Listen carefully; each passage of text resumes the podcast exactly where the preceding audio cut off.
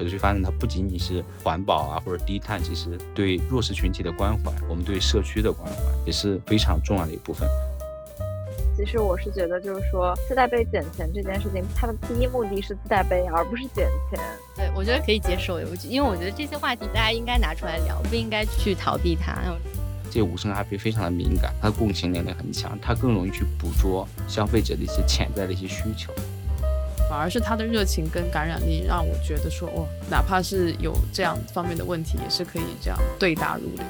然后，如果你是一个无声咖啡师，你希望去学习咖啡，希望渴望成长，然后都可以把你的个人的简历，然后发到我们的邮箱里面。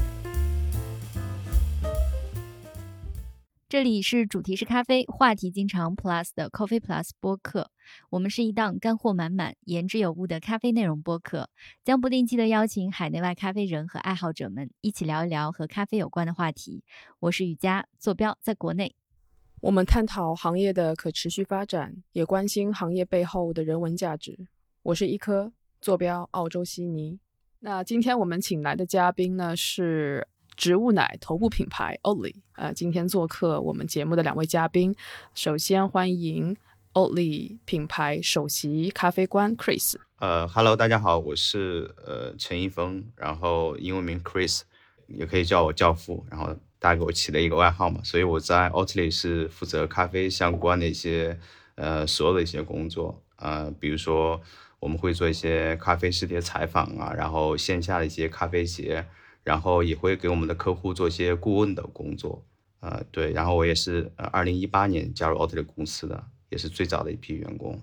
为什么叫教父？其实我是在一二年开始在上海工作嘛，然后当时其实有那个完山，还有那个。丹麦的一个世界冠军 Freestone，他们做了一个 Burst Camp，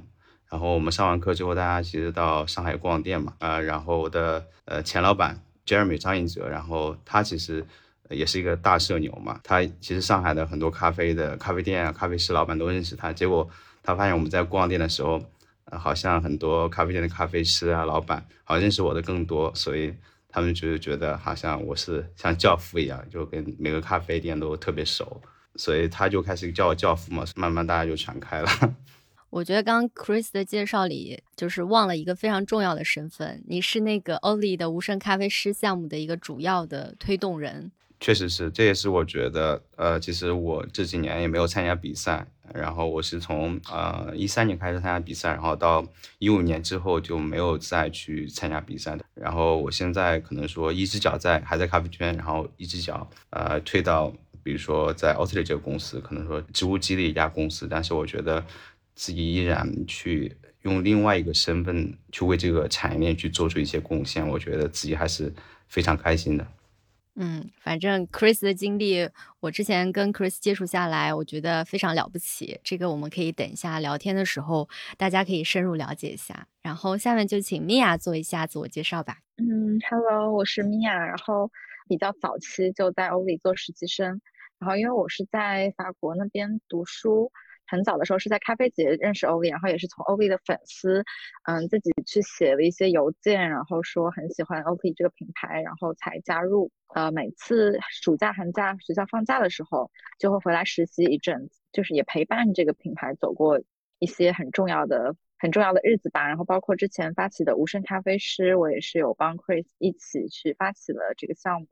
所以觉得 o f 一直是在做一些很有意义的事情，然后让我一毕业就是马上加入了这间公司。我我其实自己接触到 Oatly，呃，我其实是在国内接触到，最新接触到 Oatly，那时候是也是二零一八年年初。哎，你是在中国先接触到植物奶的吗？这个信息我非常意外啊。Oatly 不算 soy，对对对，是 Oatly。豆奶也算是，豆奶是接触的更早。一直以来，可能澳洲的咖啡馆。除了豆奶，没有第二种的植物奶的品牌，呃，直到欧里之后，现在越来越多的，包括像等一下我们会聊到的阿门啊，就是杏仁奶啊，还有一些啊椰子奶啊，还有还有什么比较流行的？对，基本上就这几款比较多吧。哦，还有就是夏威夷果奶啊，现在目前是用的比较多的几个品牌。就我大概一九年的时候在澳洲，然后就是墨尔本所在的那个州叫维多利亚州嘛，然后它第一大城市是墨尔本，然后它附近还有一个号称是第二大城市，其实只有几十万人口的一个城市叫 Geelong，然后这个小城市它是沿海的，如果大家去玩，比如说去大洋路，它是大洋路的起点嘛。当时我在那个城市里面，其实也是无意中闯进的一家店啊，然后它是家咖啡店，然后我进去之后，那个发现它里面所有的奶都是植物奶，它是没有牛奶的。然后我觉得，嗯，好好意外，好惊喜。然后其实，嗯，当时我在点咖啡的时候，我还特地跟他交代了一下，我说麻烦你给我用那个堂食的杯子装一下。然后他说我们没有一次性杯子，就是我们都只有堂食的杯子，我们不喜欢一次性的杯子。然后很可爱的一个咖啡师。然后那是我第一次喝非牛奶的咖啡，就是一杯椰子奶的咖啡。其实是一个可能国内这两年是比较流行厚椰乳啊什么的，但是它那个椰子奶和厚椰乳还有一些不一样。当时我还觉得蛮好喝的，然后对那家小店印象也很好。然后我前两天在就是做这个提纲准备的时候，我还特地去查了一下，它在疫情之后，因为大家知道疫情的时候不是都出现那种一次性外带杯啊什么的，大家可能堂食杯都不能用嘛，我特别担忧它开不下去。但是我看到它搬家了，然后它还很好的在运营，所以就是这种风潮，我觉得在国外真的已经呃完完全全的就是渗入到这种植物基的饮品，已经渗入到很多消费者者的血液里了，就是而且他们也很喜欢。嗯，我对植物基就是很爱，就是不只是对植物奶，就是整个植物基品类，我其实都是挺关注的。然后我也是一七一八年的时候就呃有一些 vegan 的体验嘛，但当时是就是蛋奶素，所以呢，而且我喝牛奶喝的很夸张，就是我感觉我的人生可能虽然是蛋奶素，但是没没办法没有牛奶。但是实际上我自己是知道牛奶是一个就是可能是碳排放比较高的东西，所以我就在想说，嗯，有没有一种可能就是我多喝一些这种燕麦奶啊什么的。然后就在这个时候呢，就是说我在一个咖啡节上面正好就是碰到欧丽，然后就是品尝了这个燕麦奶的一个咖啡，就是咖啡特调，当时是，然后当时就被惊艳到，然后也是觉得就是说好像就是有很多的可能性。嗯，然后后面之后就是又加入欧丽，又去法国读书，然后就发现欧洲那边整个植物基就是已经是非常蓬勃的一个状态了。在超市购物的时候，可能是有一个满的货架，全部都是各种各样的这个植物基的饮品，嗯，然后选择也非常的多。然后，嗯，让我比较印象深刻的一个植物基的体验，可能就是我在德国，嗯，那个时候有一家咖啡馆在大排队，然后那个时候我就过去看，然后它的名字就叫呃 Another Milk 嘛。然后呢，我就发现，就是说，呃，这家店用的全部的奶都是植物奶，而且有些都是他们自制的那种，呃，坚果奶啊，然后，嗯，有杏仁，然后榛子，然后也当然也有燕麦奶。然后他们整一家店就是让你感觉到它不是一个非常绿色的一个店，但是呢，就是让人有非常温暖的感觉，就是可能跟大家想象中的那种极端环保的那种不一样，所以我感觉这个体验还是蛮好玩的。米娅，你刚刚说你是在法国上学的，所以当年你到法国的那个时候，是已经有植物奶的这个现象在当地已经很普遍了吗？对，嗯，法国是基本上每家咖啡馆都是会有两到三个 option 去选植物奶，有 soy，然后呃有燕麦，然后还有一个比较流行的就是巴旦木，然后在超市里面，我觉得就是零售可能是。嗯，比中国要就是飞速发展很多，因为他们那边特别是有一些有机超市，可能牛奶占到的比重都很少，基本上都是植物奶为主，而且可能会有十几、二十几个品牌都在做植物奶这个东西。这个我们也深有体会了，但我们可以之后跟大家细聊，就关于就是各个国家他们当地的一个饮用的习惯，包括消费者的一个偏好。然后我觉得我们可以请 Chris 来跟我们说一下接触到植物奶这个经历。其实我最早接触植物奶，其实我觉得应该是一个痛点吧。呃，像我自己的话，其实也是有一些呃，就轻微的一些乳糖不耐受，然后我自己喝咖啡会比较喜欢喝。这种呃浓缩马奇亚朵或者说 piccolo 只能喝小小一杯。呃，其实，在一二年那时候，我一二年在上海工作，呃，我最早是在那个永康路的咖啡豆 Volcan，然后我也是负责整个门店的营营运的部分，还有咖啡相关所有的部分。当时我们的消费者就是呃百分之九以上都是一些老外或者有有一些 A B C 背景的。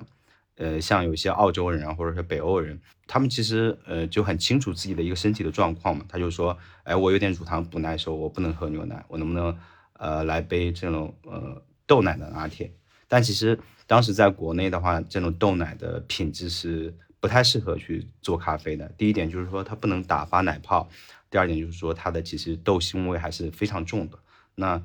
作为我一个就是做一做 QC 来说的话，如果是这杯咖啡，首先最基本要好喝，对吧？如果是不好喝，我就没有办法售卖。那时候就说，哎，他就说，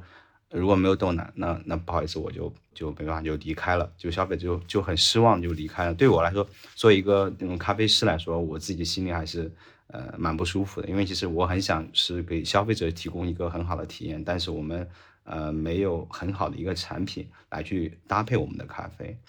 刚刚 Chris 讲到那个喜欢喝 Macchiato 和那个 Pico 的时候，我自己当时在澳洲就是做咖啡师的体验啊，包括后来在北美，就是我会发现喜欢来店里面点 Macchiato 这个咖啡，很多都是那种老绅士的感觉。你我跟大家简单说说一下，就是他们做 Macchiato 一般就是浓缩做底，然后舀两勺奶泡这样子啊。我觉得你喜欢这个咖啡，真的跟你特别的吻合，因为我之前还有听过，就是你们是最早跟 Jeremy 一起工。工作的嘛，可能很多在穿着上啊，个人风格上，可能都跟他比较比较像。其实我觉得就是倒不是绅士，其实像 Jeremy 他更喜欢一些阿美卡吉，对。但是像他对于这种西装的，比如说定制的这方面，他对我的普及还挺大，因为他是挺喜欢英式的一些定制，像我会更喜欢一些那不勒斯意式的定制，就会更 chill 一点。他其实呃算是我认识里面是比较懂得生活的一个呃一个咖啡师。我因为其实我个人觉得，其实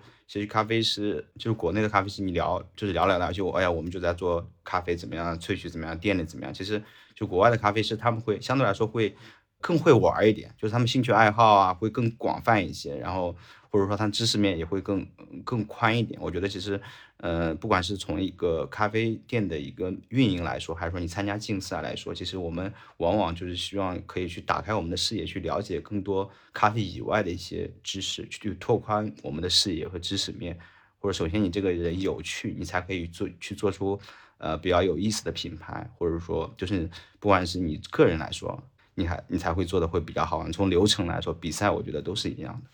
是的，就是我之前其实，在澳洲，因为开店开文化太盛行了，我反而没有特别大的感受。但是我后来到北美，因为这种精品咖啡店真的蛮少的，尤其是我在那个城市，在那个 Ottawa，然后我们的那个店里的咖啡师，他们就觉得我们是。整个城里面最酷的人，就是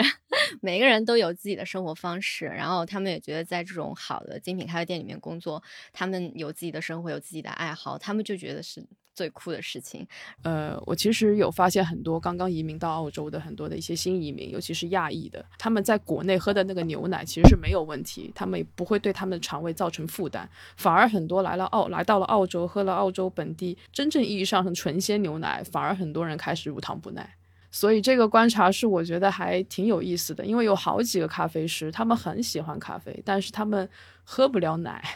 就奶咖没有办法做 QC，你知道吗？就一喝就去厕所，他们就只能喝黑咖啡。我自己店里哈最喜欢用的就是第一个是啊燕麦奶，第二好的就是豆奶，但豆豆奶是因为我觉得是有历史渊源的这样的一个一个原因在的，因为。毕竟刚刚开始喝植物奶，在澳洲就是从豆奶开始的，所以大家对这个豆奶的味道是情有独钟。而且，嗯，我个人其实刚开始喝的时候我觉得好喝，但是到近几年我觉得那个味道太重了，尤其是燕麦奶出来以后，就我觉得我首选一定是燕麦奶。我不太喜欢就太重口味的东西了，嗯，也可能是年纪大了吧，就是现在趋于清淡，口味趋于清淡，反而喜欢喝一些比较小清新的东西。然后第三顺下来的就是 almond milk，就是杏仁奶，包括呃巴旦木奶。对，而且呢，澳洲的消费者很挑品牌，基本上呢，如果是燕麦奶，Oatly 是大部分咖啡馆就是首选啊，almond milk 的品牌是首选是 Milk Lab。豆奶基本上就是 Bonsoy，就黄黄色包装的那个那个品牌是这样子的。然后呢，我我其实工作过好几个咖啡馆，就是每一个咖啡馆，就关于这一个部分的体验是如出一辙的。只要我们用的燕麦奶不是 Oatly，只要我们用的豆杏仁奶不是 Milk Lab，它就走了，就是出奇的一致。所以我觉得就是关于这一点来讲，我真的觉得不能说什么，对吧？就说啊，对不起，我们没有这个可以吗？对，然后就说啊，对不起，那他们就去别家了。就这样的体验在澳洲还挺普遍的，嗯，消费者真的有他自己非常强烈的口味偏好，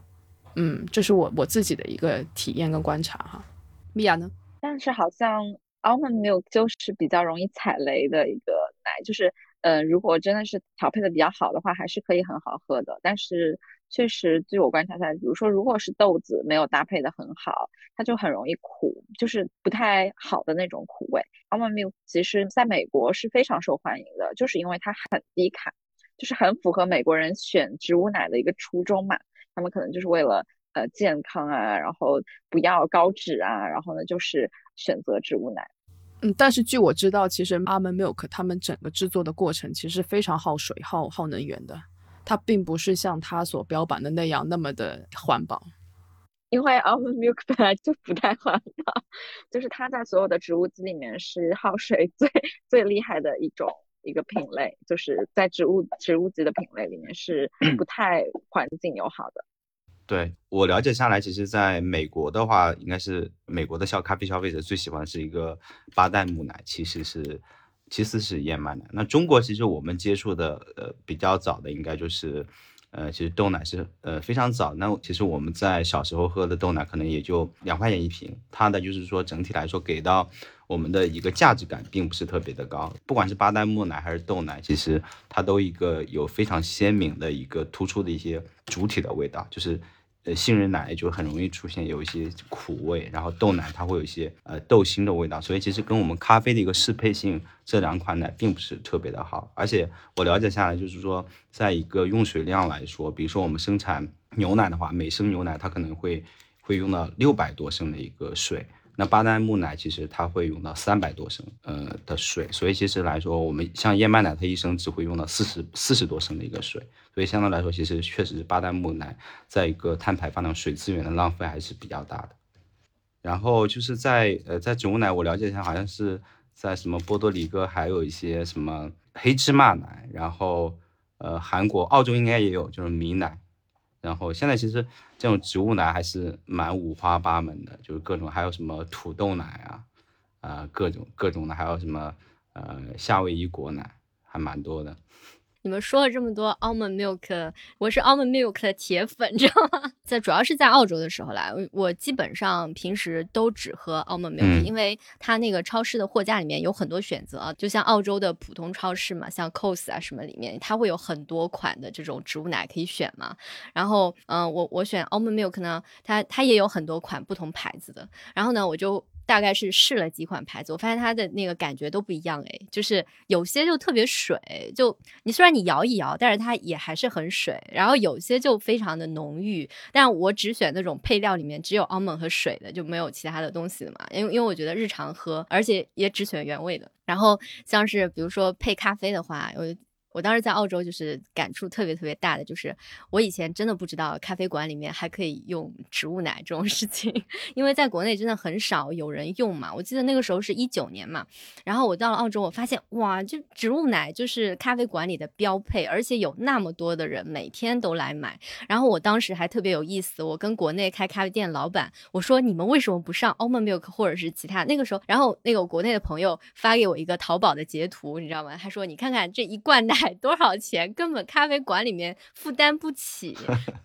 嗯，他当时一罐奶，我记得一罐 almond milk 是五十几块钱人民币，而且渠道非常非常的少。就是这个是一九一九年嘛，可能是国内一个非常。嗯，比较片面的，而且我我是给我在苏州认识的老板，就我觉得也不是什么经济特别不发达的地区了，还算是江浙沪这一带供应链比较发达的地区。然后当时是这个情况，然后我就觉得，哎呀，国内的消费者好惨啊！为什么大家喝不到植物奶做的咖啡？是不是？尤其是一些呃，大家都说他们有一些乳糖不耐的，嗯，然后后来就是我有发现说，等我一九年底的时候到北美，那我发现北美的市场和澳洲的市场对于植物奶的选择是完全不一样的，但是同。同样的是，就是每家咖啡店里面会有标配，就是一定会有植物奶给大家选择这样子。比如说，嗯，我当时去北美的时候，已经开始流行燕麦奶了，然后也当时有很多个品牌在北美的咖啡馆流行，他们都会呃配一个燕麦奶，然后配那个配上应该是 almond milk 吧，因为这这两个是比较多的。当时在我的体验来看啊，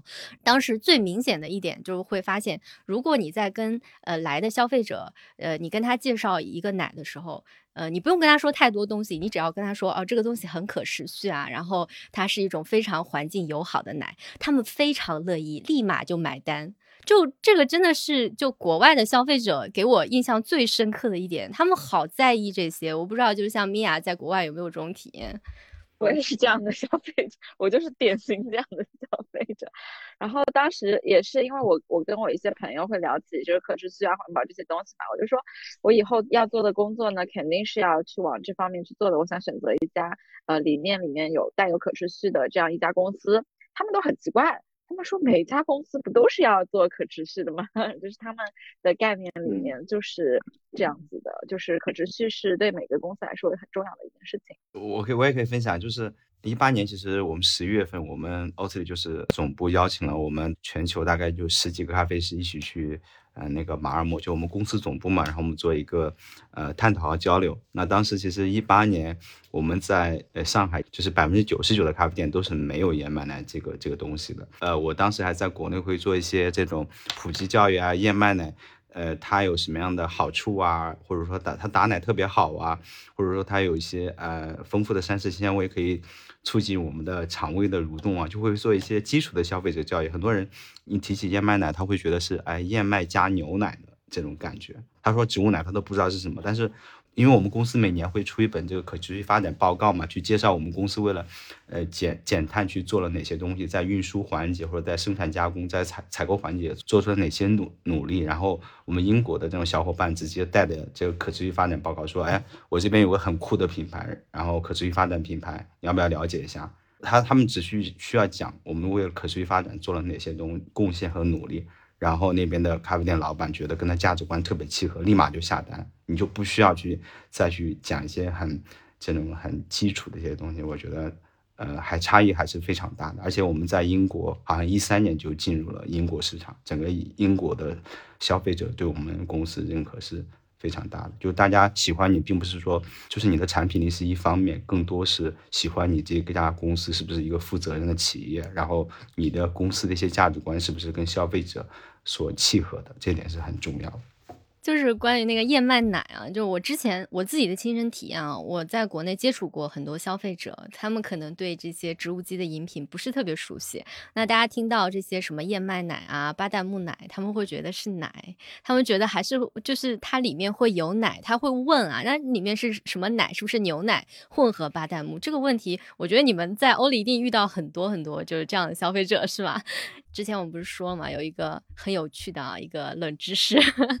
就是不是所有带 milk 的都是代表牛奶。那其实，在英文的语境里面，就是 cow milk 才代表是牛奶。那大家可能很多人日常习惯上就读 milk milk 吧，但是 almond milk 啊，soy milk 啊这些可能跟奶都没有关系。然后就是我们刚刚一直在讲一些呃，我们各自开始入坑植物基饮品啊的体验，但我有观察到一点，就是大家在讲到怎么关注到这。这个领域的时候，都提到了一个可持续的理念。因为我们在录制的时候是有视频的嘛，其实大家脸上都是非常，它是一种就是让你觉得很自豪、很骄傲这种的生活方式。主要是我觉得还是会让我们自己觉得很享受的这样的一种生活方式吧。那我们 Coffee Plus 播客呢，从一开始到现在，其实也一直很想聊这个话题，但是就没有找到一个很好的切入点。那我觉得今天就是一个绝佳的切入点，然后从大家的。个人出发，然后来聊一聊，就是我们的经历怎么开始，怎么吸引到你的，为什么你会选择这样子的生活方式，好吗？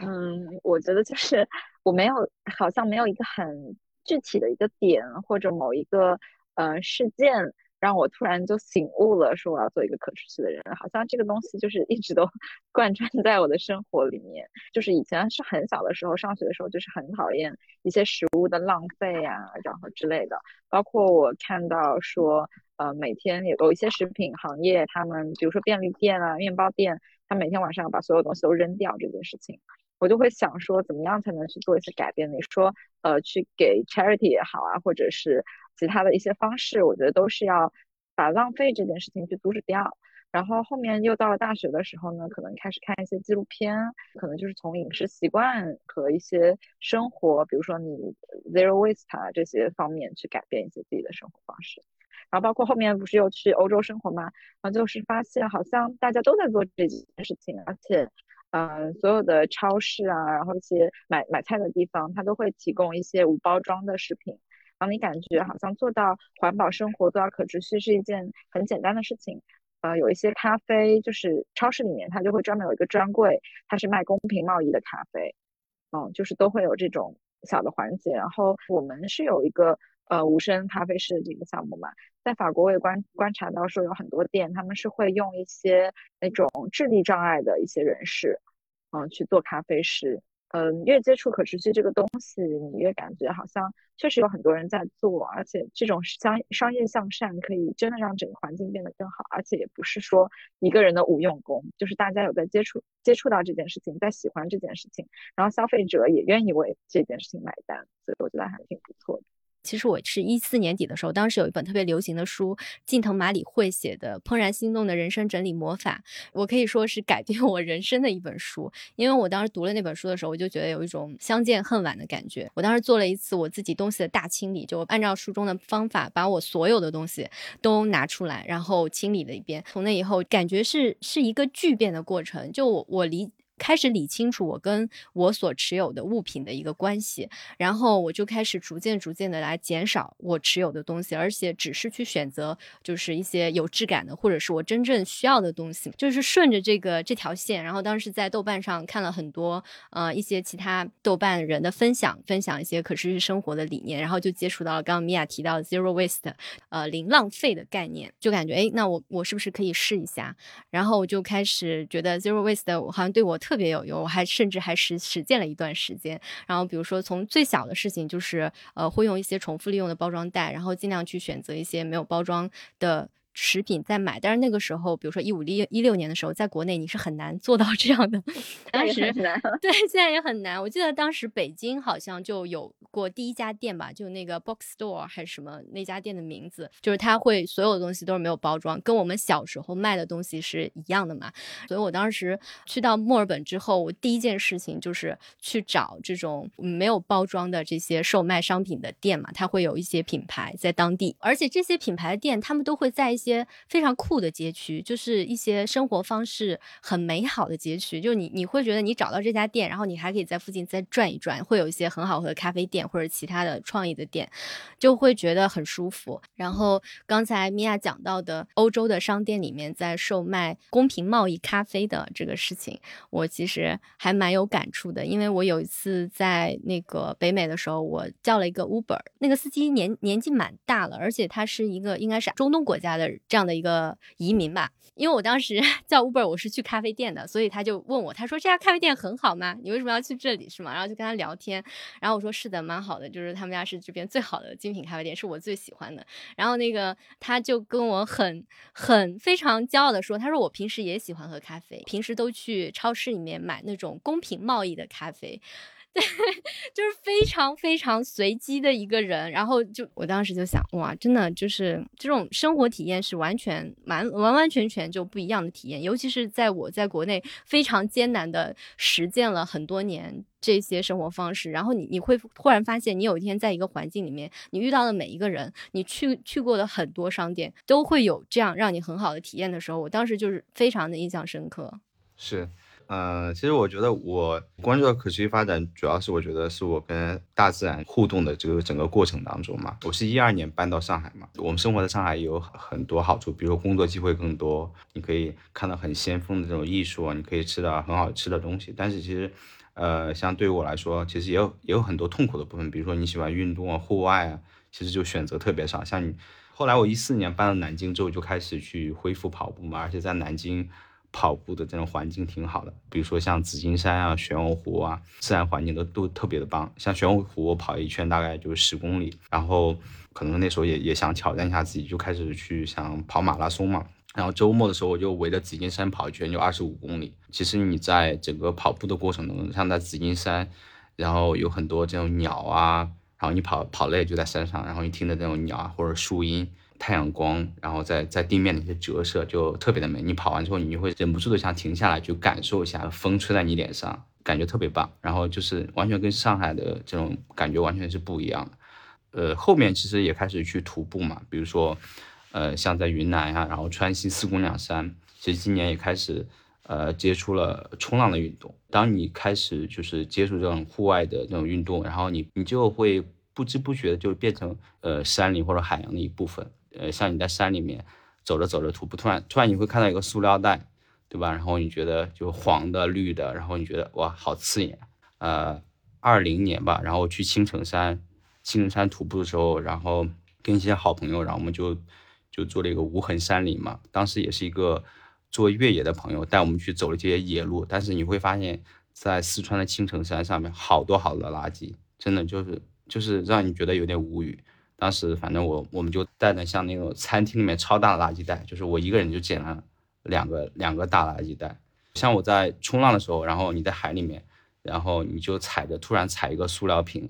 或者踩一个塑料袋，就想立马就把它捡起来，因为它不属于大海。像我自己的话，就是说我自己的生活当中也会践行这样的理念。比如说我在出差的时候，我都会带着自己的杯子。你坐飞机啊，或者在外面就不会说去浪费这种纸杯，然后也会尽可能去乘坐这种公共交通系统嘛。之前有一段时间，就是我住的地方离我们现在公司大概十六公里嘛，然后就每天骑自行车，就是单程就一个小时差不多，就来回两个小时。还有就是说，在购物的时候，我也会问自己两个问题：你是不是真的需要它，还是说你只是说觉得这个物品特别的好，或者特别的好看，设计好，你只是想，嗯，占有它。第二个就是说我，那你买了之后，你使用的频率是有多高？比如说，呃，你一个一个月用几次啊，一年用几次？如果你买回来只是把它让它落灰，那你肯定就不需要它，你就就不用买。嗯，然后而且我在。我在买很多东西，也会去尽可能去选择一些呃比较有责任感的一些企业，比如说像像 Patagonia 这种 Free Tag 或 Allbirds 这些，这都是很棒的。刚刚那个 Chris 不是讲到比较喜欢户外的嘛？然后我其实那个时候就想到，你这个很像是 Patagonia 的创始人，他当时创立这个品牌的时候，呃，也是因为想说把自然还给自然，然后才创立了就是就 Patagonia 这么一个有责任心的品牌嘛。然后那个咖啡店里面自带杯的这这个话题，还是想聊一聊，因为现在国内的话，可能大家提起来很多都会想到。第一个在做这个事情就是上海的咖啡店嘛，可能有一些咖啡店他们推出这个政策，自带杯减五元。因为我当时是在国外咖啡店接触到这个概念，那我就会觉得啊，我到了我在澳洲也是这样的，那我到了北美它也是这样子，那我觉得它对于咖啡店来说它是一个自然而然的事情嘛。但是嗯，后来我回国之后发现啊，原来大家把这个就把它当成一个营销的这样一部分，就是我不知道米娅你能不能理解我这个感受啊，就是好像大家在理解这个事情的角度会有一点点不一样。对，这个是我确实有一些 事情要说。自带杯减钱这件事情，不管在国外是怎样，在国内是怎样，就是首先它的第一目的是自带杯，而不是减钱。就是国内确实是，呃，咖啡师在就是去传达这件事情的时候，也会说啊，因为我们今天是有减钱。所以呢，你要自带杯，然后包括，嗯，在一些商圈的咖啡店可能还没有这么大的问题啊，在一些就是比如说办公室的咖啡店，他们因为就是确实是自己在办公室里就会有这个杯子嘛，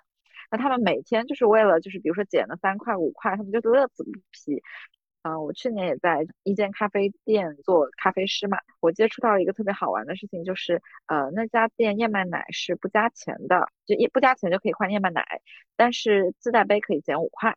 但是如果你要买一杯燕麦拿铁，你就减不了那个五块。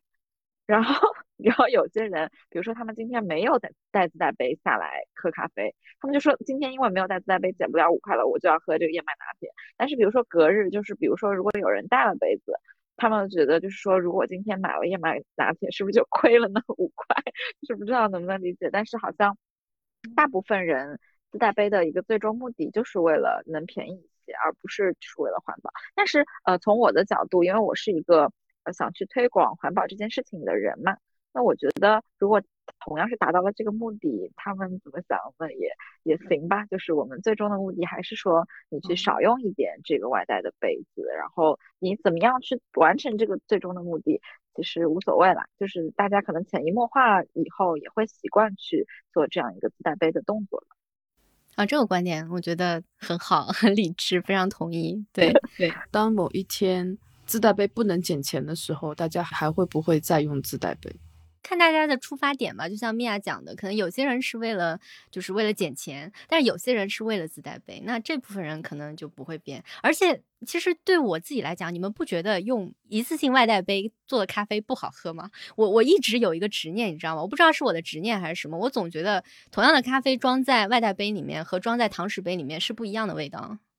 对，我觉得很多外杯还是用纸做的嘛。那其实我们我们也不知道这个纸的材质，或者说在这个纸杯生产的过程当中，它的一个 QC 是怎么样的？一个有可能说外带杯它本身的材质也可能会呃掺到我们的咖啡当当中。我觉得我们不排除它会有一些啊木质木头的东西，或者化学的一些风味，或者它这个塑料，因为因为有的外带杯它里面会有一些覆膜嘛，温度特别高的话，你肯定会塑料的味道也可能会产生，就是有一些咖啡以外的味道，会让我们的咖啡变得更难喝。那第二个部分，我觉得还有就是杯型的部分。那其实我们在不同的咖啡的杯型，它在跟这个空气接触的面积的大小是不一样，还有它的一个深度，比如说你的一个一个香气的挥发，还有你咖啡这个降温的一个效率都是不一样的。那其实我们其实我们在喝咖啡的当中，温度是非常重要的部分。嗯，体验最好的温度可能就是跟我们人体体温比较接近的三十七度左右，三十六七度。往往它的酸质也会更明显，或者我们的味觉也是更敏感。还有第三点，我觉得对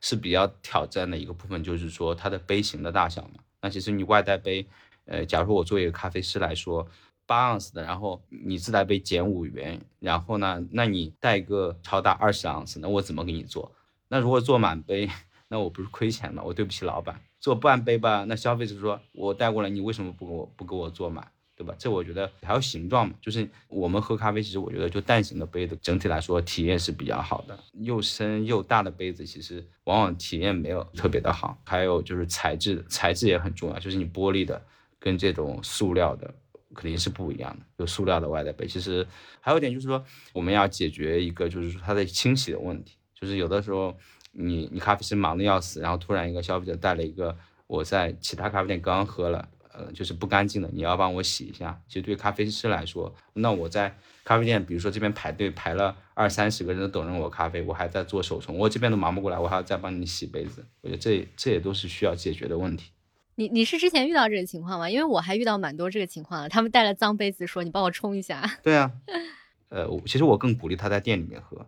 我是一个很讨厌的顾客，你知道吗？因为现在国内是有，确实有一些店他们不提供堂食杯的。我会要求他，我会特别要求他，你能不能用堂食杯？其实不是他没有，他只是可能很多都是附近的白领啊或者是什么的，然后他会只出外带杯，然后你要求一下，哎，你你会发现你这个要求并不会被咖啡师觉得很无理或者怎么样，反而他会非常重视你，对他会觉得你是。是懂得欣赏这个咖啡的人，然后他会特特别给你找一个杯子出来，给你做一杯很好喝的咖啡。所以我觉得这点还这点体验还是蛮有意思的。嗯，哦关于你刚刚说这个带着脏杯子来，我真的经历过无数。然后我真的有一天心情非常不好，因为他的态度也非常不好，就感觉这是你大爷的，你给我洗这种态度。然后我就直接把那杯子拿过来，直接就做咖啡了，我动都没有动，原封不动还给他。对，还有那个满不满的问题。他们带过来的杯子尺寸大小都不一样，而且很多是手工做的，那尺寸就更难预计了。所以就经常就是会是，哎，他们也不计较说我给他多满，但我一般可能到七到八分满，因为你还要考虑万一洒了怎么办，万一它有盖子盖不上去怎么办之类的问题。但是在国内会有一个问题，就是说消费者，比如说今天我花三十块钱，假如说你给我一个。比如说很多我们这种浅烘的咖啡，它其实可溶解物质是很少的。那我们可以其实给你做一个五盎司，就是很正常的。但是可能说在澳洲，我觉得你说，哎，我我们这个浅烘的，然后所以比较小杯，它可以其实为了有更好的一个口感。那基本上我觉得在澳洲大家都能理解嘛，就咖啡文化比较发达一块。但国内的话就是觉得你你这个偷工减料，我我就觉得我就要喝二十盎司的，我要喝大杯的，我要喝的酒。对吧？就是他其实更多是把它当成一个饮料，不在乎口感，因为他觉得就是说我喝个二十盎司的，就我这个钱花的值。对，那你你带二十盎司的杯子，今天我要又要喝一个浅烘的一个咖啡，我要它很好喝，我要喝一个浅烘的一个，比如说水洗埃塞的拿铁，那我觉得其实这个就不 make sense 嘛。我有见过拿汤碗来跟我要咖啡的汤碗哦，喝罗宋罗宋汤的那个尺寸，然后就很无语。但我觉得还蛮好玩的，对对对，让我的整个从业没有那么的那么的无聊。从咖啡师的角度来讲啊，嗯，我觉得一颗可能体验蛮深刻的，就是。呃，很多顾客他有一个固定的杯子嘛，那你每天能看到同样一个杯子出现在你的吧台上，其实你会觉得哦，熟客来了，你你也会有这种感觉，还是会有一种亲切感。对，我在呃悉尼很酷的一个区叫 Newtown，那个也都是艺术家堆积的这个区，然后有非常非常多很特色的小店，他们整个社区是我目前为止看到践行可持续生活。最最具代表也是最先锋的一个社区。当时我住在那里，然后我记得我出了家门不到三十秒，左拐一个街角店铺，它就是一个嗯。算是一个可持续商店吧，它叫 Alfalfa House，非常小一家店面。进去以后，所有的蔬果首先都是有机种植的。有机种植的蔬果，大家如果有买到，其实你会发现它长得其实是参差不齐的，甚至可能有一点丑陋，没那么好看。但是它的食物的本身的味道以及散发的这个食物本来的香气是非常浓郁的。它的整个店面设计没有任何的塑料制品，也大部分都会要求你要不就自带，要不就是你用它店里的那个呃纸质的包装就裹一下。啊，基本上大部分的都是呃你自己可以自取的，对。然后的话，那家店我也经常去，然后我经常去的其实是买牛奶，就拿着我的玻璃罐，然后去里面打牛奶。另外就是关于这个呃蜂蜡纸，叫蜂蜡纸吧，还叫蜜蜡纸。我自己还做过呢，对这个应该是目前很多呃可持续环保的一些人士会非常容易入门的一个商品吧。我记得那时候就是每一家可持续的环保商店里面都有在卖这个，还不便宜啊，不便宜的，因为你可以持续的用。然后那时候我看那个高圆圆在小红书也有推荐一期关于这个蜂蜡纸，我这个是一个很好的单品，就是用了以后你可以反复用，反复用。然后最最最最最让我神奇的是什么？就是哦关于堆肥，因为我住的那个房子。后面是个院子，院子里面有一个桶。我一开始不知道那个桶是什么，直到房东告诉我，那个桶里面其实是他每天吃剩的一些食物的残渣，就是堆在那里。可能过了一段时间以后，比如说四到六个礼拜，它就会慢慢慢慢慢慢降解，降解到这种泥土。它是一个非常有营养价值的这样的一个肥料。其实，在我脑子里面，现在印象最深刻的画面，并不是。他把那些食物拿出去，然后做堆肥，这样非常高大上的一个行为，而是你知道那时候是夏天，三十多度，很多的蚊虫。你要把那个盖子打开是要非常大的勇气的，因为你一打开就全部都是苍蝇，然后你还要 你还要用那个类似于铁锹把，就是那种东西，然后把那个里面的翻一翻，哇，那个简直你可以想象那个酸爽。就是它那个里面其实就是没有放一些那种蛋白质类的残渣，它其实放的都是植物类的残渣，比如说树叶啊，或者你的菜根呐。堆肥的时候呢，而且它里面会产生大概五五六十度的高温。这样子，所以其实也能抑制一些细菌啊、包芽的滋生。然后呢，它堆肥最后会产生一种叫黑金土的东西，其实就是黑土了。这个土是非常非常有营养的。然后你比如说像他们有后院嘛，那就可以把它用来那个种花草啊什么的。然后之所以要翻，是因为它这个过程是一个有氧堆肥的一个状态，所以它要长期的翻动，里面的温度又比较高，所以还是呃，尤其是对国外的家庭有有这种 house 的家庭还是蛮合适的。当然，我也看到过一些他们在在公寓的那个阳台上会买用那种小型的堆肥桶来堆肥的，也也是有的。我还有一个关于这个产品，当然这个可能是呃比较女性的，这一段可剪可不剪。但我想就是不知道你们二位知不知道，就是那个月经月经带，呃，我的口月经杯、月亮杯，不，它有那个。不好意思哦，Chris，如果你觉得有点尴尬的话，不会不会不会。对，我觉得 Chris 可以接受，我因为我觉得这这些话题本来就应该大家就也没有什么，就很正常的生理现象，大家应该拿出来聊，不应该去去去逃避它。然后月亮杯是一个，但我一开始一开始接触到的是我那个室友，就我住在那个大 house 里面那个室友，他买回来一个还是卫生棉，但是是可以反复利用的，然后我就很震惊，我就说。呃，这个东西没有卫生的问题吗？就是你用下来然后洗要晾吗？还是直接就在用，还是怎么样？那这个间隙要怎么解决呢？就是有很多的疑问，他就拿出来这么一片东西，就说啊，我想试一下。他们说是可以可以循环利用的，我觉得这个好像很难哎。面面面，你先讲。就是怎么说呢？你用的时候它没有感觉说特别不舒服，或者然后也会比一般的。嗯，卫生巾可能用的时间会更久一点，就是它不会说你几个小时就要换一片，要不然是根本没办法。但是洗的过程很痛苦。它是什么材质啊？首先我没有买过，它是什么棉的？对，也是棉，它只不过可能做了一就是几层，就是不会就防漏。其实就是有一些国内有一些生理内裤，它也会做那样一层东西嘛，就是防漏的。我之前我不知道你们有没有在 YouTube 上面看到有一个博主啊，他就是一个英国的博主，他开始做这方面的可以重复使用的这种月经制品的博，他当时才可能就十四五岁吧，就是他一直到现在，他只做这一个主题，一个英国的女孩。然后呢，他一开始是大家比较流行用那种月月亮杯，叫 menstrual cup 这种产品。我因为我之前一直在用，真的非常的解放，你知道吗？尤其是在夏天的时候。对，对对对。超级推荐我，我不知道，因为可能有其他播客讲过这个问题啊，尤其是一些女性播客，但我觉得这个真的是可持续生活的，就是可能大家关注这个就会。关注到这些，因为人的一生能使用的卫生巾的一个总量是非常惊人的，然后这些东西也都是非常不环保的嘛。我我觉得比较推荐的还是那种月经杯，就是 menstrual cup，它是硅胶材质，非常安全，然后你可以重复的使用，包括你你每次用完了你自己消毒嘛，比如说用热水煮一下或者是怎么样。还有一个事情，我不知道你们有没有看到过啊，我我真的有看到过，呃，国外他们有这种可重复使用的厕纸，你们有看到过吗？这个我完全接受不了，这个我真的接受不了。这我觉得这个东西是现在的智能马桶已经可以取代了，已经取代纸了。我觉得纸这些东西可以不出现。现在那个像我我去斯里兰卡，我知道像斯里兰卡很多他们那个像印度，我不知道日本是不是也是就直接用水清清洗。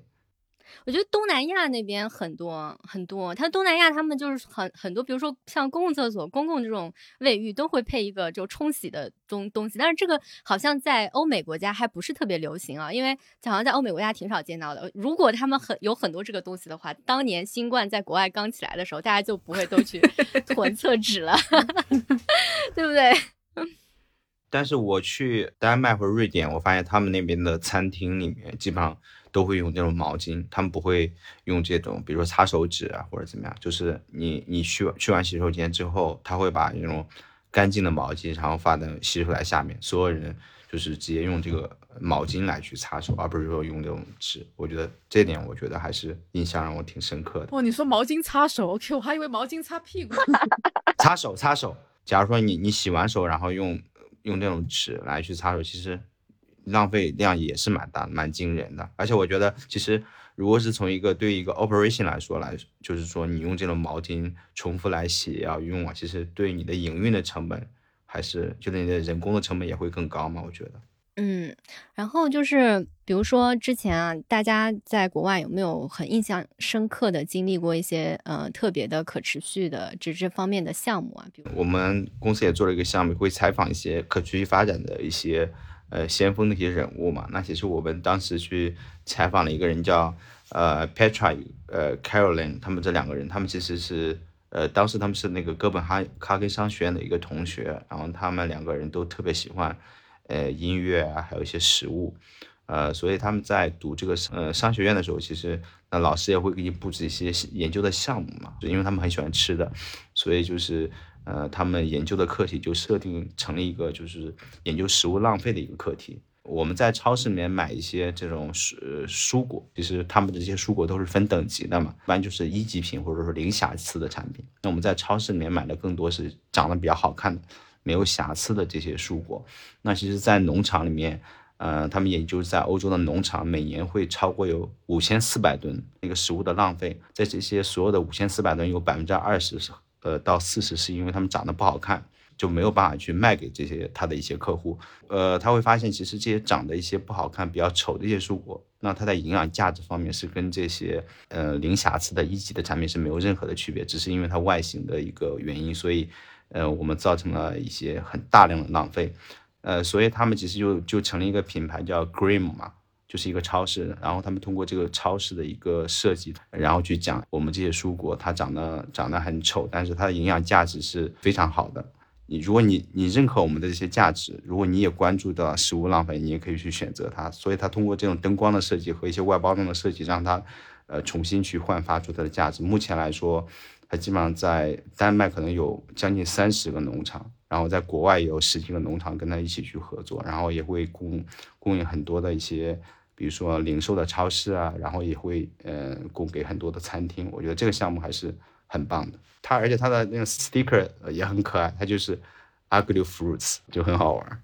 哎，我想问一下，你们当时为什么去采访他们？是欧里去采访的吗？呃，对，其实我们做了一个法语的，就是这个项目叫，因为米娅的法语比较好，我的我不太会，好像叫是水夸还是什么，就是法是时髦的意思。其实大家对我们的印象就是我们燕是一个燕麦奶公司嘛，或者说我们是一个饮料的公司，但是。我们又不是传统的这种饮料公司，呃，我们的创意非常的强大，可能在我们总部有几十个小伙伴，就专业去想一些创意的一些想法。我们做了很多项目，包括就是这个项目，我们会采访全球很多的这种可持续发展的一些先锋的领悟。就是我了解还有个在美国的一个人专业去回收一些旧的电脑主板，其实它的污染也是非常大的。它通过一个企业来统一回收，重新让它焕发出一些价值。呃，非常非常多，大家具体可以去呃去我们 Oatly 官网去访问去查看一下。包括我们还在全球采访了超过一百个咖啡师，他们不是不是什么世界冠军啊，或者很 fancy 的，更多是他是一个什么样的人，他喜欢什么呀？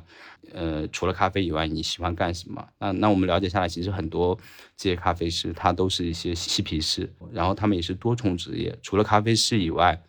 呃，他们晚上可能是一个纹身师，或者是一个乐队的吉他手。啊，或者他他很喜欢攀岩啊，呃，瑜伽呀，或者说他是一个西班牙国家队的一个网球教练，或者我觉得也也很有意思。嗯，这个就是不是就是你们那个黑 barista 项目啊？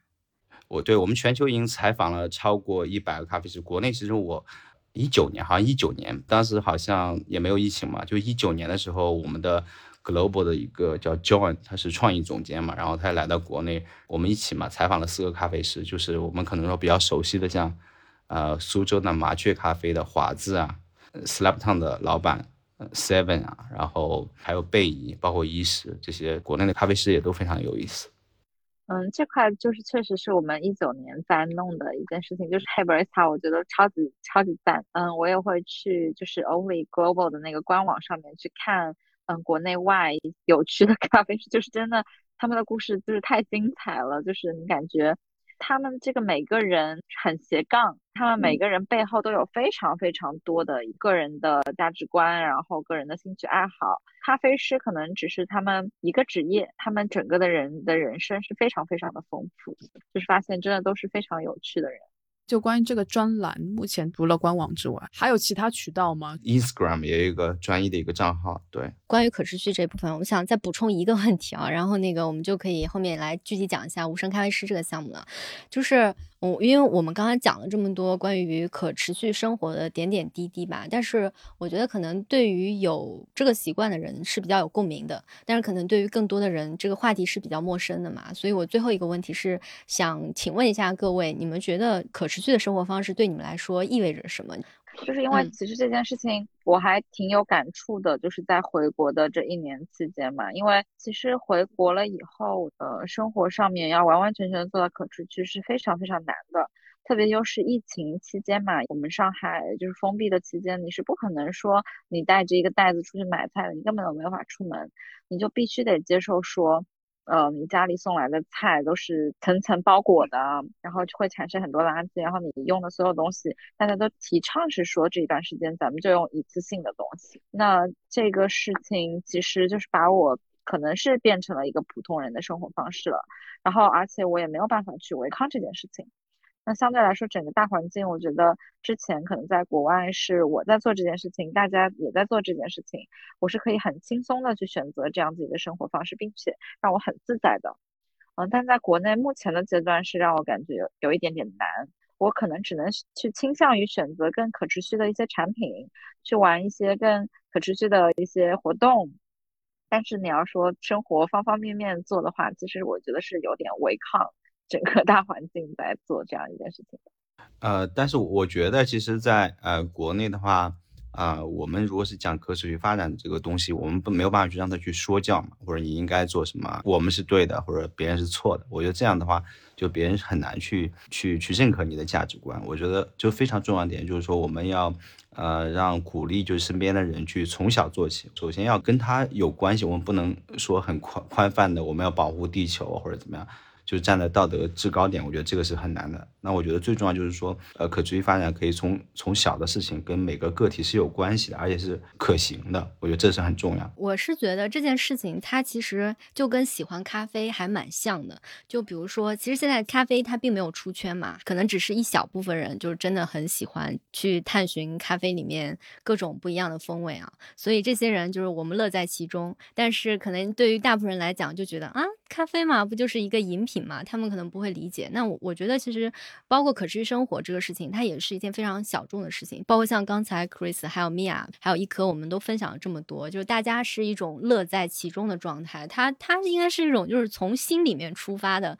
这么一个生活习惯，就是你没有办法有样学样，别人怎么。怎么做你就去做，任何一个对这个事情会感兴趣的，就像会喜欢上咖啡一样。你一旦了解了，你觉得你很感兴趣，那你在做的时候，你就能体会到快乐。就包括刚才呃米娅还有一颗还有那个 Chris 在分享的时候，都能看到那种脸上洋溢着是一种快乐，就是这种快乐，像你每天给自己冲一杯好喝的咖啡这样的那种快乐。所以我觉得这个事情，就是因为我们这个分享，然后开始感兴趣的话，希望大家可以多去了解一些，然后最好能一起加入到这个行列来。但是如果说真的实在觉得说没有什么必要，或者在这个大环境里面，你还有坚持自己的生活方式，我们肯定也不是说你一定要怎么样是对的吧？因为可持续生活让我们觉得很快乐，所以我们呃很享受生活，我们才去做这件事情嘛，对吧？这个全球变暖这个这个问题已经是十几年的老生常谈，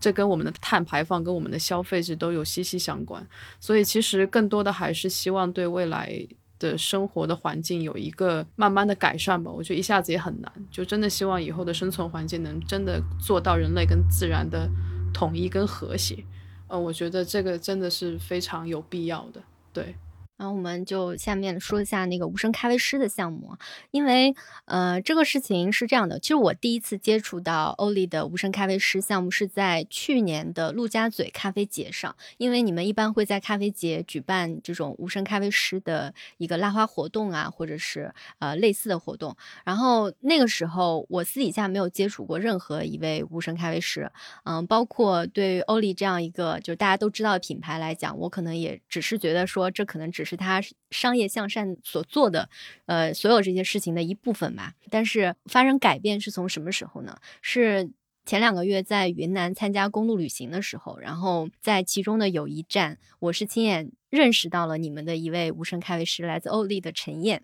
他呢是当时正在云南昆明考 Q，然后呢来到我们活动现场，给当地的咖农就是担任一个咖啡师的角色。那次也是我第一次呃见到无声咖啡师本人，然后和他交流的过程呢，就是我问了一下朋友，我说这个该怎么交流？因为他们是听障人士，嗯，也无法就是像我们正常人这样子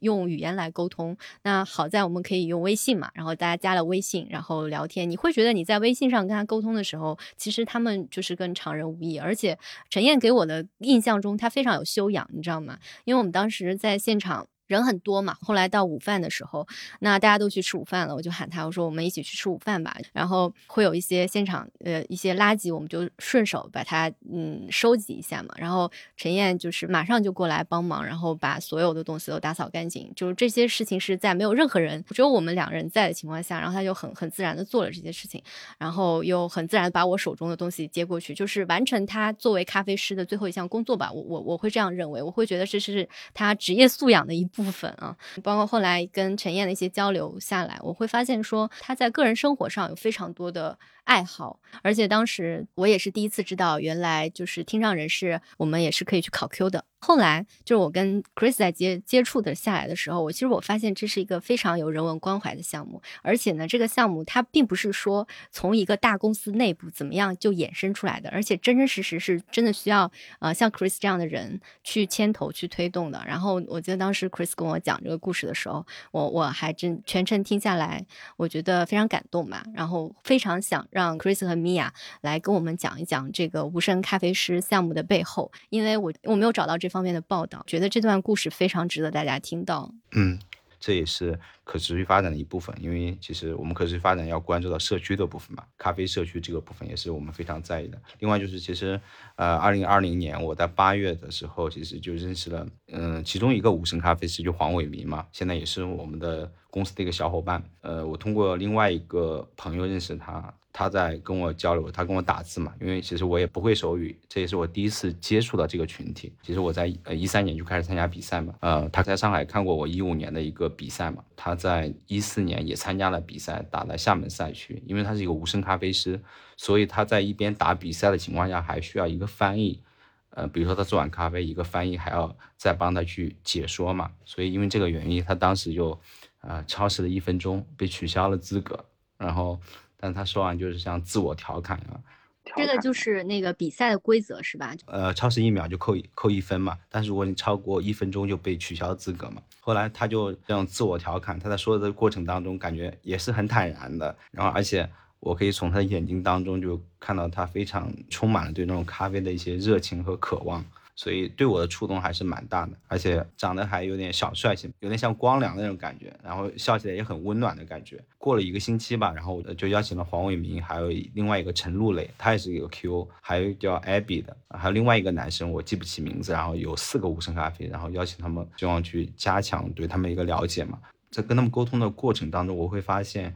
呃，他们其实这个群体在国内还是很多的，上海尤其的多。那但是我会发现他们。每个人都是很热情，然后呢，他们也也非常渴望去学习。但是我们整个国内没有任何的教育机构去做这件事情，甚至是我了解下来，呃，武声的一个语言是一个视觉的语言啊。比如说我们在说灭火的时候，我们是先是一个动词嘛，我们先灭火，对吧？但是他们的视觉语言是先是火着起来，先是火先着起来，然后再用手把它灭掉。假如说你说灭火，你先是灭，然后再把火做一个火，就火就是向上燃烧嘛。然后你先灭，然后再火烧的，那那他们会觉得火一直烧着，他们晚上可能觉都睡不着。呃，而且他们呃就是不同的国家或者在中国不同的地方，他们的一些手语也是有方言的，也是不一样的。比如说呃我们是拿铁，他们就是用用一个手去抓东西拿，然后铁在指着牙齿嘛，就是很硬的意思。拿铁还是很有意思，但是因为咖啡毕竟是个舶来品，是个外来文化，像我们在萃取啊。呃，拉花呀，或或者美式，或者说可溶解物质啊，或者是说它的平衡啊，感官味觉很多东西，这些语言他们是整个手语里面是空白的。嗯，我们会发现他们学习成长，他们是很难的，因为他们缺失这个语言体系，他们就没有办法去做一个很好的交流嘛。第二点就是说，其实呃，我们目前来说，咖啡的讲师更多就是一个，就就是我们普通人嘛，也是需要一个手语的翻译，他听得懂，他其实既要懂咖啡。要懂语言，对吧？呃，后来就是我在我们公司呃周会的时候，我就介绍了这部分群体，他们其实呃群体很大，而且也很需要帮助。其实，在 Global 我们只有 h e b r e s 啊，无声咖啡师的群体没有那么多，我们公司可以去成立这个项目，可以去帮助到这部分群体。那后来我们公司的一些老板。然后我们就一起开个会，跟我们的呃 global CEO 去汇报介绍这个群体。我说我们其实可以去帮助到这部分群体。那我们的 CEO 就觉得很棒，呃，跟我们的公司的价值观是非常相似。呃，就像我刚才说的，可是发现它不仅仅是呃环保啊或者低碳，其实还有就是我们对弱势群体的关怀，我们对社区的关怀也是非常重要的一部分。因为我们的客户咖啡店的客户非常非常多嘛。后来其实我们就跟游心咖啡啊，包括跟会联系一些上海市的聋人协会，还有黄浦区的一些劳动局啊，我们一起去推动起来。大概就是说九月份在游心咖啡，我们就发启动了这个无声咖啡师的项目。然后十一月，然后我们就找了一个培训的机构，大概邀请了十一个无声咖啡师去参与这样的培训。呃，而且这十一个无声咖啡师。全部都获得了初中级的证书，就就像陈燕和和黄伟明，他们是了解这个群体嘛，然后而且我们现在有个微信群，会把全国的无声咖啡师都拉进来，然后如果你是一个无声咖啡师，你希望去学习咖啡，希望渴望成长，然后都可以把你的个人的简历，然后发到我们的邮箱里面，因为其实听障人士，有的人可以听到一点点声音，或者说他戴助听器，助听器是可以听到的。那有的人就是说完全就听不到。第二点就是说他们的教育背景也是不一样。做咖啡这个工作其实还是需要有一些有一些基本的一些教育的认知的。这些咖啡师报名之后，我会进行一些面试。我们会面试去考核两点，第一点就是说，你参加这样的培训是不是真的想从事这样的咖啡师这个职业，这点是很重要的。第二点就是说，我们要考验一些这些无声咖啡师的一些基本的逻辑思维，还有动手能力，要求并不是特别高，达到一个基本的阶段。目前来说，其实我们培养了超过两百多个这种无声咖啡师。那其实无声咖啡师他们的阶段也是不一样的，有的他本身就是呃咖啡师的动手能力很强，但他逻辑思维或者说。没有体系的东西，那我们可能说它就是大概就是可以达到无声咖啡是终极的这个部分，甚至是说像陈燕呀，包括像那个陈露蕾，他们其实有一部分无声咖啡，他们也可以考 KO。考 Q 这个事情，因为我上次也知道，据点的马丁老师他是会手语的，他可以全程无障碍的和无声咖啡师们小伙伴们沟通。还有就是我其他的一些培训机构啊，现在他们现在在上的一些 SCA 的课程，也是有这个培训老师是可以用手语和大家沟通的。像嗯，像就是说像黄伟民，然后。他在去年还参加了这个 CBC 的厦门的比赛，而且获得了第四名，也是很好的成绩。而且有一个 CBC 的评委也非常的感动。呃，在这个过程当中，他其实也能够感受到这个无声咖啡师的一个整体的一个热情，还有对于咖啡的一些认知嘛。二零二一年的话，我们无声咖啡师这个项目还获得了一个社会的公益奖。呃，我们还成成为一个经典的一个商业向上的案例，也也被长江商学院一直在宣讲。我们做这个公益的项目的时候，做这个过程当中，我们也发现，就是说，我们不仅只是说，哎，我们企业投入一部分金钱就可以，我们还要做很多基础的一些搭建。呃，我们在二零二一年，就是我这边跟我另外一个同事张梅子还有陈燕，然后我们一起做了一个。五升咖啡师的一个高频的手语词典，大概有五十多个这种，比如说萃取啊、什么浓度啊、平衡啊、感官啊，或者酸甜苦，这种我们用的最多的，呃，做了一个五升的咖啡手语词典，然后我是这边去解释这些。咖啡的一些含义，然后陈燕把它变成一些图画图册的形式。后来找了一个专家嘛，然后他去用视频的形式去讲解，怎么样去表现。就是这本字典我看到过，就是也是在上次公路旅行的途中，我是看到过，然后还当时还学会了一个词，跟陈燕交流了一下。还想请那个 Chris 讲一下啊，就是关于最开始你们在推动这个项目的时候，有没有遇到一些困难或者是不可思议的事情？因为我相信，嗯。在欧力启动一个这么大的项目，你肯定也是做出了很多努力吧？他首先其实教五升咖啡师必须要有耐心，就是你跟他沟通，即使你打文字嘛，他其实也要消化吸收的。他其实语法是有不一样的，你打完字，他其实要转换吸收一下，停一下，或者他有的时候吸收不一定是，呃，完全能 get 你的 idea，所以你要多跟他确，再跟他确认一遍，他是不是理解了。培训过程是用手语沟通的，还是配合文字来就是通过讲师就正常的沟通，然后需要一个呃可以听到的正常的一个人听到之后，然后用手语再传达给无声咖啡师。因为就是有一些培训机构，其实他们有一些讲师嘛，那呃他们是接到一个一个工作的一个任务，他只是完成的一个任务，他们并不是很在意哎这些无声咖啡师他学不学得会。第二点确实就像我说的，他很有难度，因为他们没有这个语言体系。他们找的这种这种手语的翻译，其实他也不懂咖啡，很很直译嘛。翻译完之后，这些被接受培训的这些无声咖啡师也听不懂。比如说你在实操的过程当中，因为他听不懂很多东西，他理解不了，就是无效培训嘛，效果是非常差。那这些讲师就很生气嘛，在这个过程当中。也会不管是在语言上啊或者怎么样，没有特别尊重这些无声咖啡。那在这个过程当中，我我看到我也非常生气。但我觉得这些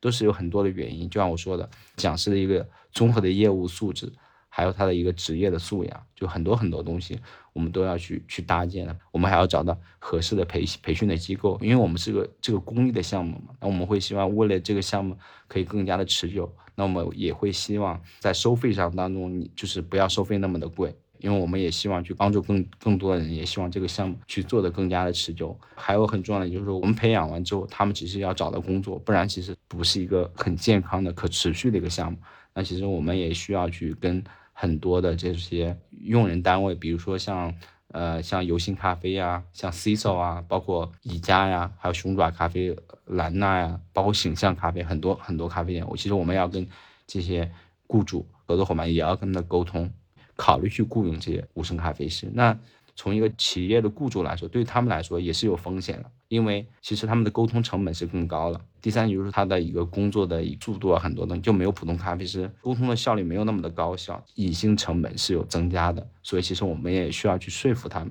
但是这些无声咖啡师也有很多的优势，因为他们是听障人士，所以他们的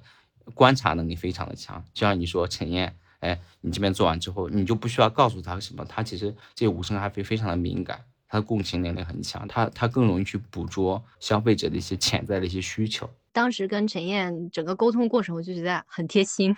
真的蛮贴心的。他们有这种发现美的眼睛。我了解到这些听障人士，假如他不做咖啡，他们其实他们更多职业是做摄影师或者做设计师。就是上帝给你关上了一扇门，但是给你开了另外一扇窗。其实就是过去来说。呃，做这个无声咖啡师的一些品牌也是有的，但我们是第一次联合了 NGO 的一些公益组织，然后企业的雇主，上海市的有一些就业的辅助的一些呃政府的组织，包括我们企业，因为我们希望把它做成一个正向的、可以持续发展的一个项目，而不是说去只是单纯的去为了做公益而做公益，对。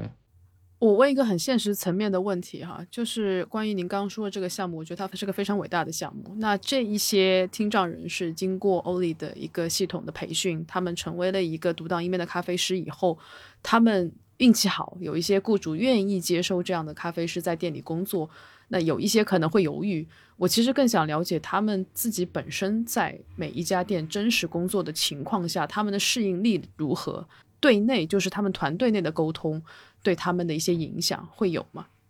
其实我了解下来，就是说现在因为我们培养了两百多个无声咖啡师，然后有一半都拿到 SC 的一个证书，其中就有三十多个这种咖啡师都是全职找到工作了。但是很坦诚的说，其实跟我们，呃，跟我们普通咖啡师也是一样的，就是说每个人呢其实还是参差不齐的，而且他们在每个团队里面，他们这种融入的能力、适应能力也是不一样。他们在其他店里面，其实我了解下来，整体来说还是 OK 的。但同时可能说有一些他们工作下来，可能说配合融合度就没有那么的好。呃，那我可以说一下我们公司的这两位无声咖啡师，像那个伟明，他就很适合做活动，外形也非常的好，然后当然做咖啡也很好，去做活动整体来说是非常好。但是像陈燕的话，他也他同时也很棒，他去画画做一些设计。呃，包括做一些 PPT 啊，做一些资料，比我们普通很多人都做的要更好。他的感官能力也也非常强，拍照也很强。作为一个雇主来说，或者其实我们也要考虑到每个个体的差异，然后你去分配给他适合的一些工作，去发挥他的一个优点，我觉得很重要。呃，我会比较鼓励，比如说你无声咖啡师，同时会配一个普通的咖啡师，这样的话就是你可以去呃做一个协调的作用。大家其实在这个过程当中，我觉得其实我们可以多一些耐心和包容心。我们现在其实也在做一个收银的软件，把一些常用的一些语言。比如像我们滴滴打车快速的一些语言，比如说你今天要喝什么，我要什么，可以把它做成一个快速的一个点击下，比如说我要拿铁，我要卡布奇诺，点一下就可以了。我们也希望去做一些软性的一些辅助的软件，帮助的提升这样的营运的效率。然后在营运的过程当中，也可以放一个牌子，我有的五升咖啡的这样的一个门店，雇佣这些五升咖啡师，他们在 T 恤上也会说，呃，我听不到你的声音，你可以去拍拍我。或者你可以去打字，比如说在一个高峰时间，我了解的就是有一个客人，他就特别急，我要一个燕麦拿铁，我要打包，就很急。那个人就说，就打字，就是我是就写的一个写字板嘛，蓝蓝咖啡，我是无声咖啡师，稍等等。他本来就很急，但去了解到。它是个无声咖啡师，很多消费者也愿意去给他时间，他也慢下来了。我觉得这这其实对我来说也是一个很感动的事情。其实我我还蛮好奇的，因为作为一名从来没有接触过无声咖啡师的消费者，比如说他走到这家店里面，然后非常意料之外的发现这个咖啡师是个无声咖啡师，嗯，因为你们跟他们接触都比较多嘛，你你会觉得这个时候就消费者有没有什么一些嗯？特别应该注意的，因为我相对很多人会有这个困惑吧，就对普通人也会有这个困惑，我该怎么去呃面对一个无声咖啡师？我有没有什么一些需要注意的点？比如说不会冒犯到他们，或者是说不会让他们觉得不舒服？呃，我最基本的建议就是你把他当成一个普通的一个人就可以。呃，为什么我们要呃做这样的无声咖啡师这样的项目？因为包括其实我们之前拍了三个广告片，在苏州的一个 Allen，我不知道你认不认识，他在 c i s o 工作，他也喜欢骑公路自行车。然后也喜欢户外运动，然后另外就是伟明和陈燕，那那其实我们拍这样的一个视频，当时跟我们拍摄的有一个制作的公司跟他们沟通，我们会不希望去泛滥我们的同理心，去博取博取大众同同情心，不是不是让这样的剧本要他很可怜，要怎么样怎么样。我们其实我们整个脚本写下来，就是希望他从镜头从记录，就是告诉他就是一个普通人，跟我们没有区别。比如说陈燕，他就是很喜欢玩滑板，又喜欢溜溜球。就喜欢玩涂鸦，又会画画。那他整个过程当中，呃，包括我们嗯，把他在一个天桥下面嘛，然后做那种涂鸦，戴着呃口罩，然后又玩滑板。他其实很酷，很酷的一个人。最后突然就没有声音了，然后他就在做咖啡，你才意识到他是一个无声的一个听障的咖啡师。像苏州的那个 Allen，他就是戴了头盔，然后一直在骑着公路车，骑到一个湖边的时候，就瞬间就安静了。就在磨豆，然后冲冲咖啡，然后讲讲手语，跟朋友去干干杯。然后他就是一个很普通人。然后伟明他是很喜欢拍照，然后我们就让他在上海这种大街小巷去拍拍各种好看的照片。然后最后他也是在做咖啡，你就把他当成一个普通的人，多一个耐心就可以，你并不需要给他任何的一个施舍或者怎么样的，这点是很重要。那几个视频啊，其实我们回头可以放在 show notes 里面，然后大家可以查看一下。这个项目也是从雨佳还有 Chris 那里得到这个消息，但我自己本人接触到无声咖啡是其实更早了，一七年的时候，在 Single Origin Roaster，在胶州路上面那一家。然后我进去的时候，我当时不知道他是听障人士，因为他所展现出来的整一个肢体语言是非常丰富且活泼的。那跟他真的要点单的时候，才发现哦，好像是有这样的问题。但是你会发现他完全没有任何的害羞、不自信，或者任何的觉得不好意思，他就直接拿出手机来就跟开始跟你聊了。这个手机好像在他手里就是一个。非常万能的通讯器，就我并不觉得有任何的一些障碍在我们之间，反而是他的热情跟感染力让我觉得说，哇，哪怕是有这样方面的问题，也是可以这样对答如流的。所以这个是我自己想补充的自己的体验吧，对。你知道我上次就认识了陈燕之后，然后因为我也是和另外一个小伙伴，他也一直听我们的节目嘛，然后他跟陈燕关系也挺好的，私底下其实当时他特别想把我们的播客分享给他，因为觉得是做咖啡类的播客，但是这个时候我们俩同时意识到了一个问题，我们没有办法让让他们听到我们的播客，然后。这个事情还困扰了我，我我们俩蛮久，所以后来我是在想说，这期节目既然我们聊到这个话题了，我还是希望，嗯，不管是作为个人的朋友还好，还是作为这个群体还好，我还是想让他们能听到一些信息，或者是说接收到一些信息。然后我们后期会把这一集的内容打算做成一个文字版本的逐字稿，然后希望能分享给像陈燕这个群体的无声咖啡师，能让他们接受到。嗯，一些讯息，我也只能说就尽我们的努力吧，就是啊，希望做一点能有意义的事情。感谢瑜伽和一科，我觉得这个其实这样的就是播客，其实对这个群体也，呃，不是特别的友好的一个节目。但如果是你能够把这期节目做成文字的形式，我觉得他们应该会非常的开心。很多咖啡馆都选择在用燕麦奶，是吧？嗯，比如说之前一科在我们的节目里面分享过了，他们现在的店里面就是所有的植物基的奶都会有配上专门的咖啡的基底，这样的话呢，能保证出品咖啡的质量。那关于这一块，能不能给我们一些燕麦奶？你他们怎么样才能用这个燕麦奶做出来的咖啡比较好喝？你有没有一些实用的建议？就是要干货，要实用。呃，在我们参加比赛的时候，我们其实有一个奶咖的一个感官的一个评分表。呃，不管我觉得是评估这种普通的牛奶咖啡，还是说评估我们这种植物基的奥斯利燕麦奶的奶咖，都是可以很有帮助的。我们首先要评估最重要就是平衡感嘛，呃，不管深烘还是浅烘，跟这个燕麦奶是不是平衡的，那就意味着其实，呃，我们的一个萃取是在一个比较 OK 的一个状况，对吧？咖啡豆的一个选择，它肯定是新鲜烘焙的。第二点就是说，它不能是有瑕疵的。第三点就是说，在我们的平衡感非常重要的就是它的甜度。呃，就甜感要充足，这样的话，其实它可以很好，不管是深烘还是浅烘，都可以获得一个平衡感。还有就是它的风味嘛，往往就是说我们会推荐日晒咖啡，或者它香气和甜度比较多的咖啡，那往往在燕麦奶咖会获得比较好的一个结果。第三点就是触感的部分，如果你萃取有很明显的那种苦涩味，就你萃取过度了，或者说萃取不均匀，那肯定会影响它的触感。那我们。在评估燕麦奶咖，我们肯定会希望它很滑顺、很浓郁的。那其实余韵也，也就是你的触感的部分，还有你风味部分都会影响余韵。但其实一杯好喝的燕麦奶咖，呃，在余韵我们很容易喝到一些坚果，呃，还有一些谷物的味道。最后一点就是温度也非常的重要，在燕麦奶相对牛奶来说，我们就温度打的不能太烫，因为打的太烫，其实你的奶沫的一个呃质感也会不是很好，而且就是燕麦奶的甜度会明显会下来，所以我们会希望它的温度大概在五十到五十五度这个区间。然后其实。在呃做燕麦奶咖，我们呃理解下来，其实浅烘咖啡它的可溶解物质是更少的嘛。我们往往在杯量，你就不能选择太大的。我们跟燕麦奶的比例一般是一比五左右，就就是浅烘的水洗的咖啡。日晒的咖啡可以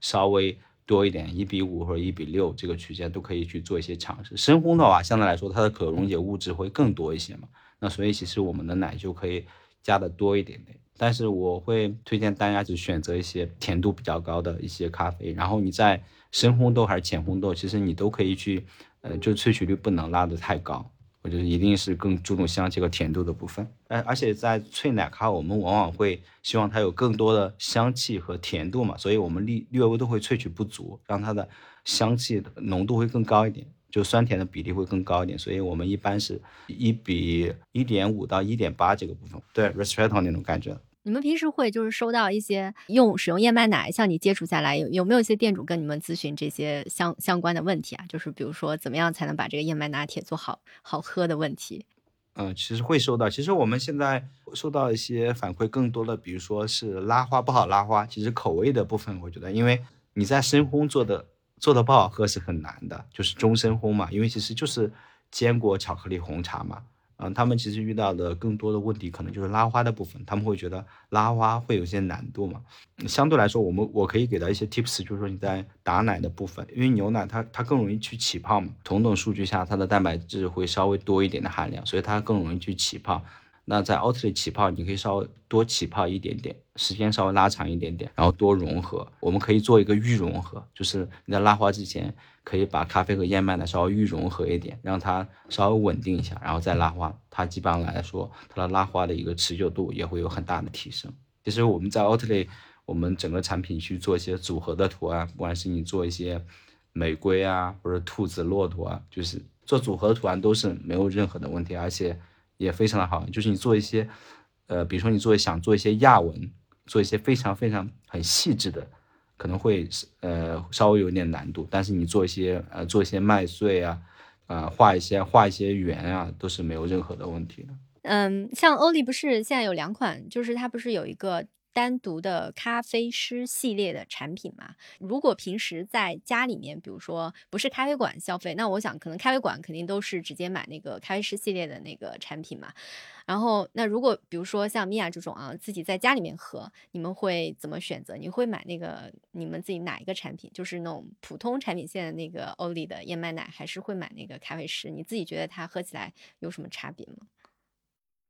嗯，其实现在就是主要可以做咖啡的，就是嗯咖啡大师嘛。但是我平时买一个就是深蓝色的醇香也比较多，因为嗯相对来说它的口感也是比较浓郁的，而且就是平时这个在家里面就也可以直饮，也可以做咖啡，也可以做一些可能偏茶饮的一些特调，我觉得那个是比较百搭的一款。然后那个我觉得现在是最适合我的居家生活，但是有些人呢，他因为是被咖啡大师圈粉，然后回家是只想做咖啡，那可能还是可能咖啡大师更适合一点。嗯，哎，你知道我之前有遇到一个特别有意思的事情啊，在在那个那个澳洲的时候，然后他点那个 almond milk 嘛，然后拿出来那个开盖子的时候，他说你要先摇一摇，就是那顾客 要的要的要的要的要的，对吧对吧？他说：“你要先摇一摇呀，我我我当时太忙了，你知道吗？然后我说好的好的，那我就把它关起来再摇一摇。所以是不是欧丽，你们在喝这个习惯的时候也要摇一摇？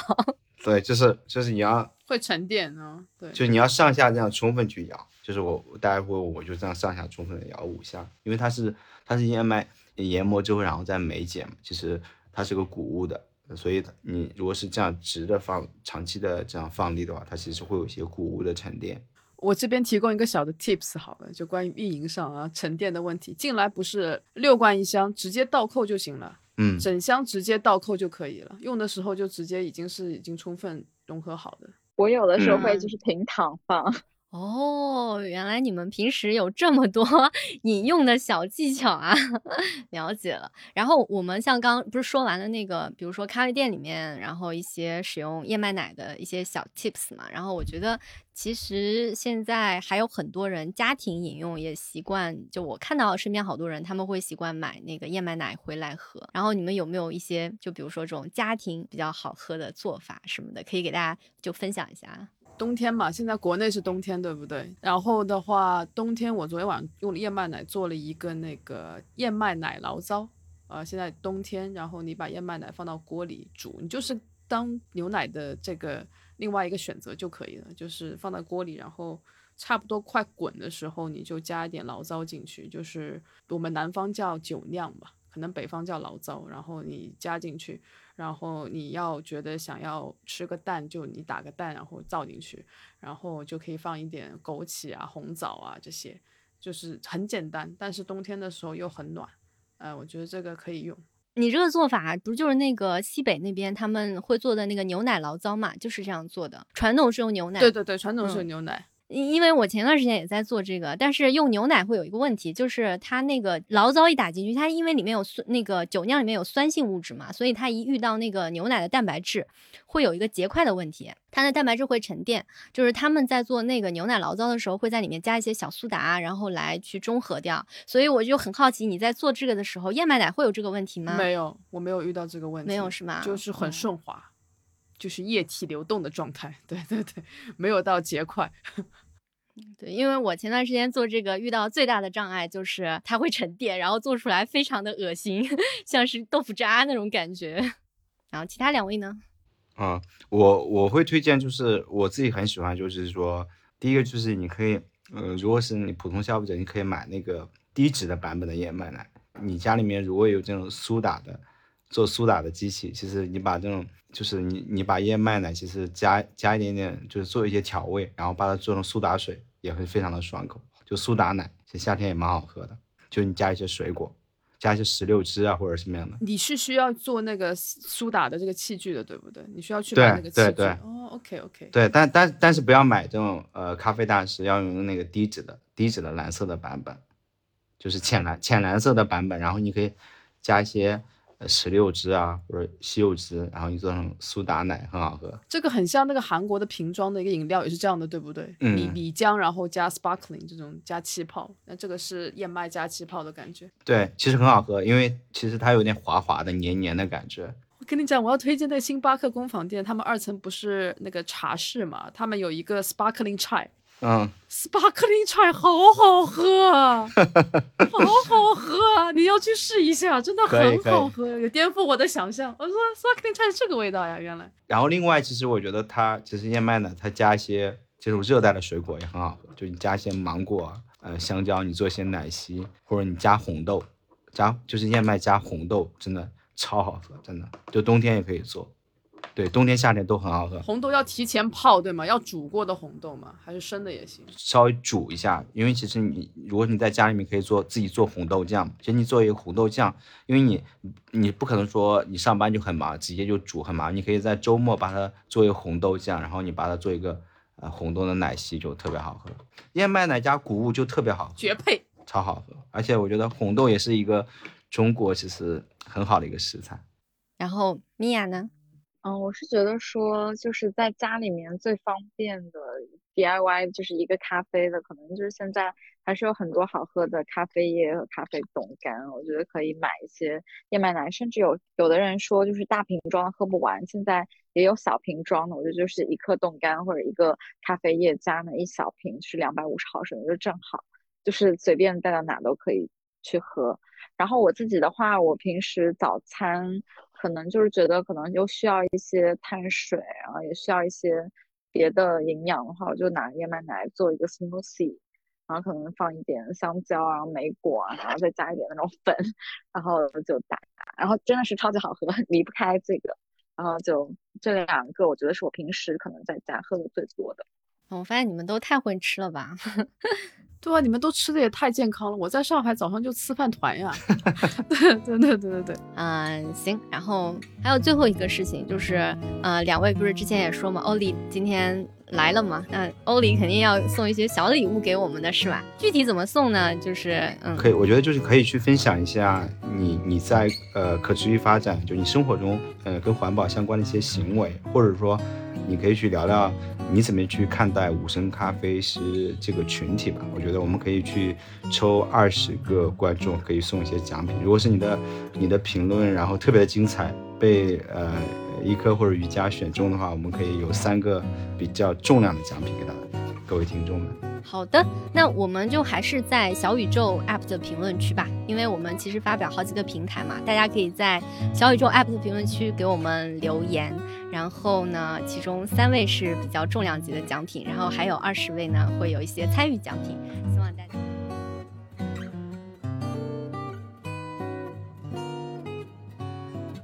感谢你的收听，Coffee Plus 播客是一档干货满满、言之有物的咖啡内容播客。如果喜欢我们的内容，别忘了点击订阅我们的频道，多多评论、点赞和转发，你的鼓励将是我们创作最大的动力。特别感谢在爱发电平台打赏我们的你，谢谢亮晶晶、Nick、